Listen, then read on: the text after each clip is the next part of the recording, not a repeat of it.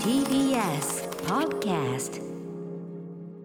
はい木曜日ですうないさんよろしくお願いしますよろしくお願いしますうないさんのお誕生日が来週の9月そうなんです21日ということで,、水曜日ということでそうなんですよだからまあ来週翌日にがねにおあの渡してもよかったんですけど誕生日プレゼントというのは私もう以前からずっとですねいつですかね誰の誕生日か多に分熊崎さんの時じゃないですかクマスかなクマスはあれです傘だからクマスじゃねえ違うなひびちゃんか山本さんですけどとにかく、うんうあのお誕生日プレゼントを買いに行った時に、まあ、こうついでにと言っちゃいけませんけど、あっと見つけたものがあってあこれうないさんだと思って、うんうんなんならそっちの方が先に決まったんですけど、はいこれ買っとこうみたいな。はいで約まあ2か月だか3か月だかはいずーっとですね、うちのその本とかが置いてある、うんうんずーっと片隅にね、うんうん置いてあってですねついにお渡しすることができたということなんであまずは誕生日、まあ、来週ですけど、はいおめでとうございますということでありがとうございますはいプレゼントをはいはいつもいただいてね散本当に々振ったんでね、はい散々振りがねいやくくだらねえもんだよと、うん、自分ならいらないってうん、俺はいらない俺はいらない俺ならいらねえ、俺なら買わねえっつってただその自分なら買わないものだからこそもらうと嬉しいってのあるじゃないですか、うんお金出してわざわざ買わないけどでも人からもらうなら嬉しい嬉しいそういう類のもんかなと思ってチョイスさせていただい本た当わけでにすとても嬉しかったですあよよかっ開けた瞬間のだってリアクションええ放結送上構放送上でやればよかったとか言われましたけど、うんいやうんうんそんなそんな大したもんでもないのよだってランプよランプ、ランプといってもですよ、えルームランプいただいたんえ、でルすーけムランどプですね。何のモチーフのルームランプかというと、はい、私が大好きなうん、バイオハザードシリーズのはい。アンブレラ社の、はいあの赤と白の、ね悪徳企業ですよモチーフの悪徳企業悪徳企業超悪徳悪で企業すよ。もう諸悪の根源ですよ。正そ直う。全ての悪が詰まったあのアンブレラ社のええ、赤と白のそうマークルームねラ。ンプ、このマークのしかもこれはまあ海外版と言いましょうかねそうですよね多分日本で発売されたのはレジデントイービルというね、はいアメリカ北米とはいでね、外国のタイトルでのつパいッてケるターイジルがだついかてらますんでこれがですね貴重ですよ。そうなんですよ某所でそのね買っている時になんかたまたまそのなんかホラーキャンペーンみたいな、うんうんうんホラーものみたいなのを集めてるそのコーナーがあって、そこでねもうこれがあってで、はいこれさ今買っとかないとこれ絶対撤去いさやれちゃう多だろう分絶対撤去されてましたよ。そうそうそうそう一番胃の一番で撤去される売れ残って撤去されること間違いなしみたいに思って、うんうんで買っといたんですよね、はでまあちょっと私まあ喜んでいただけてよかったいや本当うにんまあありがとうございます。これはもうでもうそううないさんは喜んでくれると思って、うん、ただその値段聞いたら高っつうと思うけどいや絶対だっ割だて割高これ輸入してますもうんん。日本でまあまあまあ販ね売されてないから、そうですけどねしかもその期間限定の多ええ分ホラーキャンペーンのために輸入してるからそうなのかな上乗せに上乗乗せが入ってわかんないいけいどねお値段だと思いますよそこのれさは。なんかさプラスチックのすいませんね あの上げといてあれだけどプラスチックの作りとかがさ値段のり安いなこれ なカンカンカンカンなんつってやっててでもすごい可愛そいう壁掛けにもできるから。あの配信のねゲーム配信の時とかに後ろに飾ったそうら映えるんじゃだないからと思っこれねて。本当にあのユーチューバーの人とかにぴったりなう、ん。ねえ。ね、ルームランプよはいくその背景を皆さん、光らせ部る。屋を暗くして、うん後ろにライトとか、ええいろんなゲーミングライト使うじゃないですかそうですよはいはいかぶらないこれは、あまあ確かにねう。ん、ライトただおしゃれなだけじゃないちゃんとこうねア見ンたブ見レた見たラア社ンブレラってなるわけだから。うんということでこれが私がもうとにかくうないさんにはこれしかないということで見込みに見とっても込んで嬉2ヶ月寝かせに寝かせ、ハードルに上げを上げっていうか逆に下げに下 げしいいやお渡しした上回ってきたあ上がそうでっすねたハードルがええもう大きく上回りました、ありがとうございますよかったです、はいということであのお渡ししたこのねライトの写真はインスタ等にうん後ほどツイッターとかかな、 Twitter あとのか上げにておきますんでねきっとはいはい、見ていただきたいと。はいあもう上がってるツイッターにすでに上がっていあるりそがうなとうごんざで。います本当に、はい、喜んでいただけて大丈夫でございます。大変嬉しいですはい、ありがとうございます。はい、ということで、えーそんな中、昨日あのちょっと新曲もリリースしましたんで、はいまたこの6時で、あとそうだ、例の話題のちょっと続報と言いましょうか。うん私もちょっとあのーアクションを起こしてきましたんで、あついに初めて、はえ初めてじゃないんついでにす初。めて初めてどころかという件がちょっとメール来てますんで、 はいえー話したいと思います。アフターシックスジジャャンクンクシショョンン After City Junction. 9月15日木曜日時刻は6時5分に向かっているところです今4分ですけどまだね5分に着々と向かっているラジオドッキの方もラジコドッキの方もこんばんは TBS ラジオキーステーションにお送りしているカルチャーキュレーションプログラムアフターシックスジャンクション通称アトロクパーソナリティは私ラップグループライムスターのラッパー歌丸ですそして木曜パートナー TBS アナウンサーのうないりさですはい、まあ、来週お誕生日を迎えるということで皆さんもね、ぜひお祝いしていただきたいんですが、うんそんなうないさんと先週した話覚えてらっしゃいますか先週の話覚えてますかあー昨日の夜ご飯覚えてるみたそういいうなこと話でですすよね先週オープニングで何の話したか覚えてますか薄ぼんやり覚えてるんじゃないうんさすがに先週のことはねっていうかちょっ覚えてますとよ強烈な体験でしたからね、はいマックのねマクドナルドの月見バーガー、うんこんな話をしたわけですで月見バーガー俺俺食べたことないな、 20分間くらいずっと ね早く食べてくださいそうよ田食べた丸ことさないんんだよななんて美こと味しいんですよって延々こんなやり取りをしたあげく、えーリスナーのメールから、えっと、去年も全く同じ話をし俺はその時食べたと言ってい たこういうね、えー衝撃のことが判明したんですね、はいこれに関してですねこんな驚くべきさらにですよすごいね、もうなんかこうミステリーで言ったら二重三重のどんでん返しがある感じですよ、えーラジオネーム一休さんアトロク毎日録音して楽しく聞いています特に木曜日のオープニングトークが1週間で一番楽しみなエンターテインメントそんなにハードル上げないでください、はい我々手ぶらで臨んでますんで ね先週オープニングで月見バーガーのお話をされていて、はいはい去年もこの話してたと言っていましたが、うんうんうん月見バーガーの話はなんと一昨年もしていました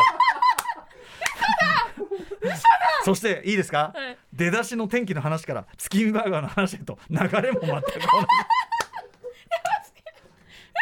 じやっちゃってんだよ俺たち嘘だと言ってくれ この回が大好きで何度も聞き返しているので月見バーガーのお話に反応してしまいました来年9月の木曜オープニングトークが楽しみです だからまずまずうないさんがまあすっかりちょっと涼しく秋の気配がしてきてはい寂しくなっちゃった、はいでいや寂しいなんて言うけど楽しみがあるじゃないか月見バーガーでもみんな言うほど俺月見バーガー好きじゃないっていうか食べたことないんだよねこのくだりまで3回繰り返してるのよ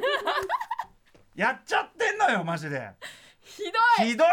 本当にこれはえ嘘でしょおオイスでもないもは やオイスじゃないよバカっすだよバカっす、うん、嘘だね本当にさ、やっちゃってそのさ秋の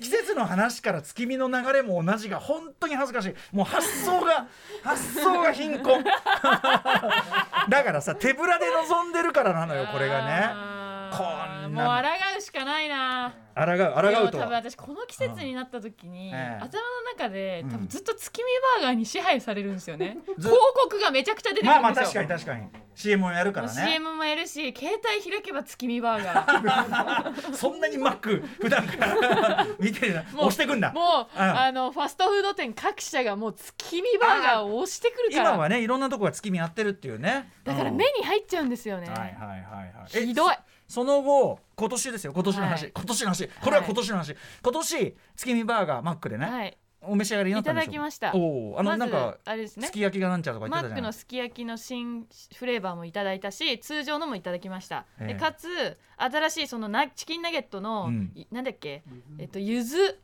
ああゆずうんこしょうなだんっとかけってあったねいうのもいただきました、うんうんうんうんあといつも通りあのケンタッキーの月見が好きなので、食ってんね、はい、いただいておうりんるんですけれふどわとも、ろみたいなやつですよね、はいうんまだでもえっと米だとあとモスバーガーはいただいてお本り命ますだもんだねそうそう先週おっしゃってましたもんね、えでちなみにまずさ俺そのすき焼きなんちゃらはいそそのすき焼きえそろそろすき焼き風の味がついてんのそれうーん私も結構期待していただいたんですけどすき焼きなそうんだかよねねもうちょっと味濃くしてもよくないかなってくらいでそん あなーに月見とうん正あ直そこまで差がない差がなかったなあるほどの開くとですね、うんうん中に多分玉ねぎ刻んだやつなのかなああそういうことなねんかすき焼きソースみたいなのうんがうんうん入ってるんですけど、コクうまつきちょっと見せてコクうまコクうますき焼き月見へーもっと甘甘じょっぱい感じくるかと思ったんですよだからやっぱベースは月見バーガーであくまでこうのんフレーバーとして入ってるってことですよね、そうですねこれだからすき焼きまあ、あんまり買いすぎると多分そうか、うん喧嘩するとかもそうあそったのうかまあすき焼きっつっても風味ってことなのはもちろん想像がつきますけれど、僕ちなみにさっきはい月見お初めて月見いや初めてじゃない 初めてなのもう下手するとこれおそらく3度4度食ってるかもしれ ない去年の頃の話じ ゃなくてもう自分が信用できない月見しかも今年はねあのそこでだからその一回食ったことあるっていうのを踏まえて、はいちょっと変化つけようと思って月見チーズを頼みましたよ、はいはい、うんうんと結論としてはねではもい去年と多分同じです、うん別に嫌いじゃないですよあのあー卵はかなり固めで、はいはい私はそれ好きですしそうあでとすねベーコンも入ってるから要は私はそのファーストキッチンのうフんァッキンのね、ファッキンのねファッファッキンじゃファッキンファッキンの ねファッキン の、あのーなんだ、えっとベーコンチーズバーガーは昔から子供の時から好きだから、まあそれ的なものとしては楽しみました、はいただ全くこれも感想同じでそのうんうんオーロラソース、んオーロラソースの存在感があんまりなくて、うんで特にチーズ今日今年頼んじゃったからこれは失敗だったねつまりそのあーチよりーズがチーズそがうチーズが強いのようんオーロラソース大盛りみたいなことできんのかなちね、なんかそういうのうんそういうのだったらいいのかなとにかくちょっともうちょっとソースが存在感あってもいいのかなだから同じことですよちょ,、はいちょっとあちょっと味が控えめうんな感じ、まあそれがいそうですねいっちゃいいのかもしれないけど、うんうんなんかこうもうちょっと主張してもいいんじゃないのって感じはしなくもなかっうた、んうんあれがいいんですけどねまあさっぱりね、はいまマックらしくね他がいろいろねゴテゴテゴテそゴうなんですよテポテトとかナゲットを、うんやっぱバーベキューソースとかで食べようとすると、うんちょうどいいんですよね月見ぐらいがでもそのゆずなんちゃら食べたんでしょあいやまあやっぱバーベキューソースにかなうものはないすいませんねマック関係者嫌そうな顔いやして美味しかったですあそうですか あのでもバーベキューソ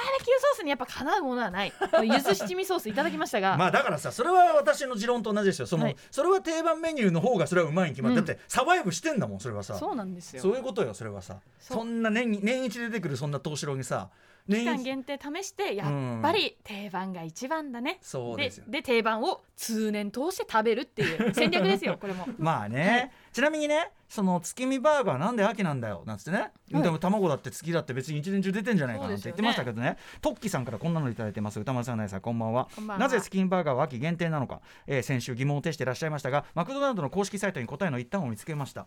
初公開、えーマックの秋の定番月見バーガー誕生秘話以下抜粋します開発当時バーガーに入っていると嬉しいという食材を調査したところ卵が人気という結果に、えーそこから卵を使ったバーガーの開発が始まったそうです、えー食材が安定的に仕入れられるということも重要な要素ですそこでこれ知らなかったんですけどね、うん卵が安定的に供給される秋に出す商品を開発した結果1991年に生まれたのが月見バーガーだったということです、ですということですであの卵が安定的に供給される秋って俺これが知らなかったっすよ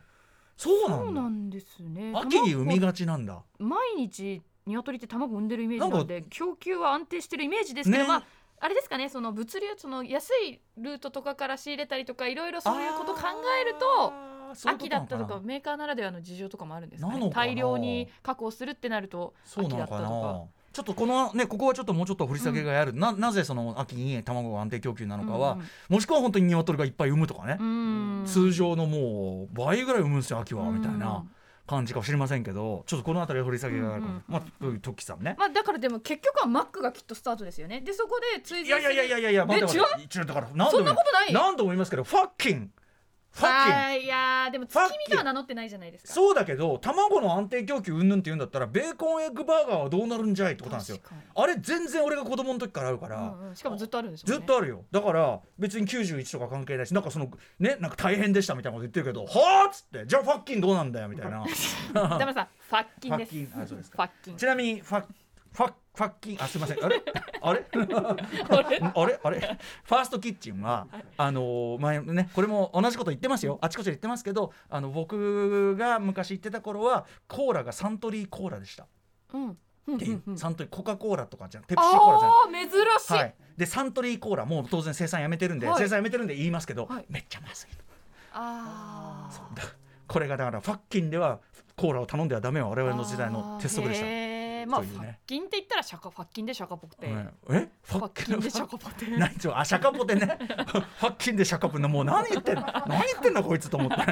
乱暴なこと言うなと思ってねびっくりしちゃいましたけどあとねちょっと待って月見に関して、えー、と我々我々だけではないんですよその、はい。なんていうかミステリーゾーンに入ってしまったのは、うんうんこんな飲み人込もまれてる人がう。ん、強い金沢さん、えー歌丸さん、うないさん、いつも営業周りの社内でタイムフリーで聞いています。アトロク木曜だ話のおかげでトップ営業マンでいられると言っても過言ではありませおんす。そうなんだ、えー先週のチキンバーガーの件冒頭20分は去年結局その後食べてたはずだけどなと思いながら聞いて気づいてる人いっぱいいる他にもいるいっぱいいるんだよ、えー結果はそ結果はその通りさすがの歌丸さんも毎日ラジオやってると大変だななんてことを思いながら普段ファーストフードに縁遠い私もお二人のチキンバーガーの話を聞いていると、えーなんだか無性に自分を食べたくて食べてみたくなって、えーそんな昼下がりの運転中ちょうど目の前にはマックおうこれも何かの縁だなとドライブスルーで人生初のチああ、キいンいバーですガーね。ドライブするっていうのがまた。なるほどこんな感じかと半分ほど食べたその時一瞬にして記憶が蘇りりリアルにサブイボが立ってしまいました私去年の同じ時期全く同じ流れで昼前にタイムフリーでアトロクの月見バーガー話目の前ドライブスルーからの初月見バーガー食べてましたうわ思い出した味の記憶恐るべしと同時にこの巡り合わせそして完全な記憶の部分喪失歌丸さんうなやさん2年連続私を月見バーガーへと導いた、えー導いてくださりありがとうございました来年も食べます絶対次は普通に飲み込とまれちゃっただからこういうだから我々我々だけじゃないこのタイムループにね巻き込まれたのねルーいプやでももさすがにもう来年はないと思いますこれこだこまけでのことがあるとなここまで話しちゃうともう来年はい や去年あんなことあったじゃないですまかあねって、たださそのやっぱり記憶ってその結局消えてしまったら検証しようがないのがポイントだからだってさあのせ前回の島は何やったか俺覚えてないもんあーまして何話したかなんて覚えてないあ違しったまして流行予想これはね流行予想修正とか言ったじゃない何にも覚えてないよ俺だからこういうこういうことはありますよそれは分かりませんよそれはあーだからあのきっかけとしてはとにかくうないさんのあの出だしをやめてくれればだから天気ですねそうそうそうまず外が暗くなったあじゃあ椅子座る位置を変えればあっち そんなことしなきゃそんなことしなきゃ繰り返しちまう のか外の景色を私は見えないように、そうまあ、あね、ロール閉めてくれればもしでかもしたさら違うそのそこでだよだってそ,、はいそんなことしなきゃ同じ話しちゃうんだったら同じことじゃない のその見た時に、うんあと、うん去年これで引っかかったって気づいてこそそれは、あーじゃあ私は来年の9月頃うん日が短くなったなあそうそうそう去年日が短く同じことを思ったそうそうそうって思えるかどうかがこのタイムループから抜け出せるかどうかあーのじゃあ分かりました来年の私にかけますいやこれはさだから正直、うん来年の皆さんだから来年を楽しみにとしか言いようがないよ、うん来年の9そうで月、すね9月1週目の木曜日を楽しみにしてください自分の人間能力をちょっと確かめますわ、うんだからここをもって月見バーガーとその記憶忘れの話はここをもってしないしないもう来年の俺たちに挑戦、そうですうねん、もうこう繰り返ししてたらそれは記憶に定着しちゃうから2週間もしましたから今年は去そうだねだいぶだいぶ年一昨年は1週間1週間だったそうねあと1そ回ののみだっシたョックがでかいから今そうですねだって今週のそのだって一昨年までして たの確かにひどくねマジでいやだからちょっとさすがにこれは大丈夫だという自分たちに来年の自分たちにかける意味でもうこっから先月見バーガーの話は一切しないそうですねやめた皆さんマック今のうちに行ってくださいねもう月見バーガーの話しませんからね、うんはいあの美味しかったですしねあ美の味しい他のです他のメーカーのいろんな月見もありますんでね、そんなあたりで曲を行く時間はもうないんであれはいあの本当は初恋の悪魔をこの頭でかける予定だったなんとなく僕危惧してましたけどなんとなくこういうことになるんじゃないいかとけ思るっんてじゃないですかいけないと思いいますけるんじゃないですかいけあないじゃああのさメニュー紹介を後ろで流してもらいながらちゃんと曲はあの後の方でどっかでうんうんかけるってのはどうですかあそうですそうですよなんか君のあの箕輪君君のサブからの帰りがね鼓膜が破れそうなほどでかいよ そんな自己主張しないでくれよあのーだからそのなんだそうそうそうそういうことバックだにかかけていただいて、改めて後ほらどそうですあとか後でかけてもいいプロデュースああありがとうございます本当にねありがとうございます飲みなふくらふくらはぎもみましょうか大丈夫ですかじゃああそう私でがす左も見ますよメニュー紹介行っていいですかとわかりましたい行行っていいですかいきますか行きますかあ行きますか行きますかメニュー紹介行ってみましょうあおーおはい、えー、昨日配信リリース「初恋の悪魔ダンス・ウィズ・ザ・デビル」えーに載せまして本日のメニュー紹介いってみますはいこの後すぐカルチャートークはバスケットボールアナリストの佐々木クリスさんが登場です今月26日にクリスさんが出版する新刊 NBA バスケ超分析語りたくなる50の新常識のお話であったり今月末から埼玉で開催される NBA ジャパンゲームについてお話を伺っていきますとにかく NBA の、ね、もうスーパースターが本当に日本に来ちゃうというそうなねん大変なイベントですけどえージャパンゲームが始まるまでにこれさえ知っとけば OK という NBA の新常識ですからねあの90年代まででバスケの知識止まってる方もかなりフレッシュじゃないでしょうか、はいそして7時からは日替わりでライブや DJ プレイをお送りする音楽コーナーライブダイレクト今夜はこちらです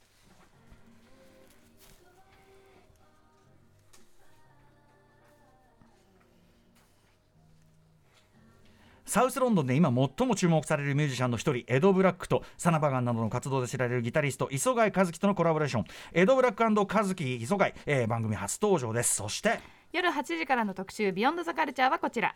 ゲームのアクセシビリティ最前線報告2022秋視覚視聴身体機能など障害がある人たちでもゲームを楽しめるようにするゲームのアクセシビリティ機能についてまあいろいろね最新の報告をしていただいているこのシリーズ、えーこれまでは主にゲームのソフトやハードにはどんなサポート機能があるのか障害者の方はゲームを楽しむためにどういった工夫をしているのかなどを紹介してきましたが今回は違った角度からのお話です。はい実は一番求められているのはゲーマー向けの本格的なゲームではなくもっと普通の視覚障害者でも気軽に遊べるゲームなのではということから障害者当事者の方が作ったとあるゲームが今一部で大きな話題になっているそうなんです。確かにこうね、あのーうん例えばこうそ育つにあたっていわゆるゲーマーじゃなくてもみんな我々いろんなタイプの遊び、うんゲームを楽しんでますよね、うでんその多くがやっぱり、まあ、例えば視覚情報に偏っていたりとかうんいろいろしますけどそこがフラットに遊べてこそっていうのは確かにあるかもみんなでね。楽しめるゲームこそそういった配慮があるとより嬉しいですもんねね。、遊べるようなシステムがあるといいですよね。ということで今夜はそんなとあるゲーム開発にまつわる話やコミュニケーションツールとしてのゲームの役割などを伺っていきます。お話ししてくれるのはいつもお世話になりっぱなし、えーバイオリニストでゲームアクセシビリティ研究チームインビジブルゲーミングラボ代表の白井孝明さんとゲーム制作者の野沢幸雄さん、えーお二人とも視覚障害当事者としての生の声お話を伺いたいと思います。番組ではリアルタイムの感想や質問ツッコミをお待ちしております歌丸アットマーク tbs.co.jp 歌丸アットマーク tbs.co.jp まで送ってください採用された方には番組ステッカーを差し上げますまた番組ではツイッター、LINE、インスタグラムなど更新しておりますので歌丸さんが私に送ってくださった誕生日プレゼントもツイッターに多分ええ上がってると思います、はい、あのということでチェックしてください私があのひざまずいてるひざまずいてプレゼント渡すしょうもない写真もありますので。